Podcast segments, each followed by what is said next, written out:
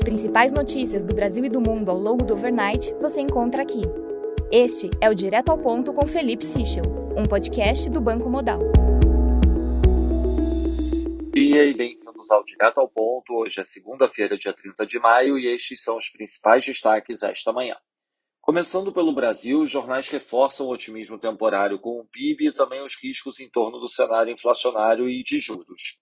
As principais notícias do final de semana foram destacadas ontem em nosso Before Market Opens. Caso tenham interesse em receber, por favor, entre em contato com o representante da nossa mesa institucional. Em relação ao ICMS, conforme o noticiário do final de semana indicou, secretários estaduais de Fazenda se reúnem hoje com o presidente do Senado, Rodrigo Pacheco, para discutir eventuais alterações ao projeto do ICMS aprovado semana passada.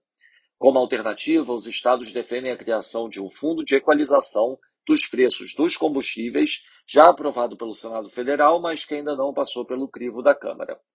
Em relação ao CAGED, segundo o Ministério do Trabalho e Previdência, a divulgação dos dados do mês de abril será adiada por motivos técnicos.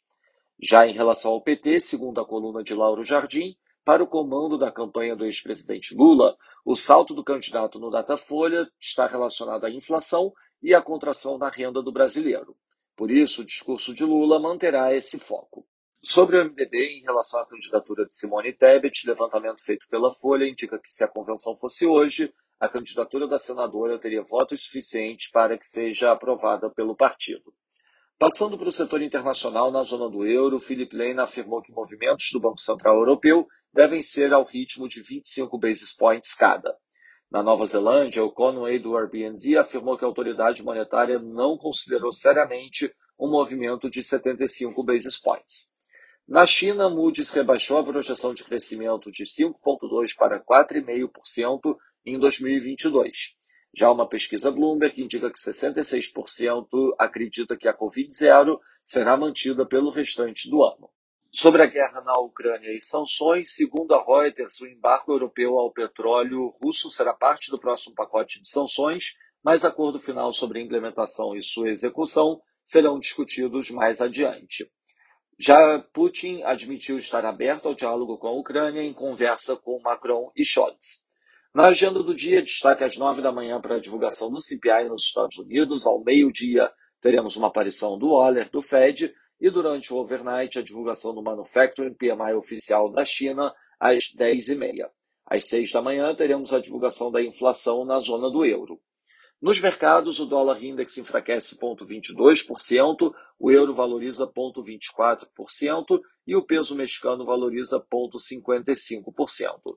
Já o rand sul-africano valoriza 0,62%.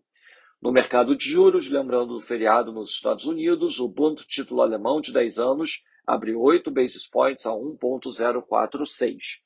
No mercado de ações, o S&P Futuro avança 1,06% a 4.200 pontos, enquanto o DAX avança 0,80%. Já no mercado de commodities, o WTI avança 0,47%, enquanto o Brent avança 0,43%.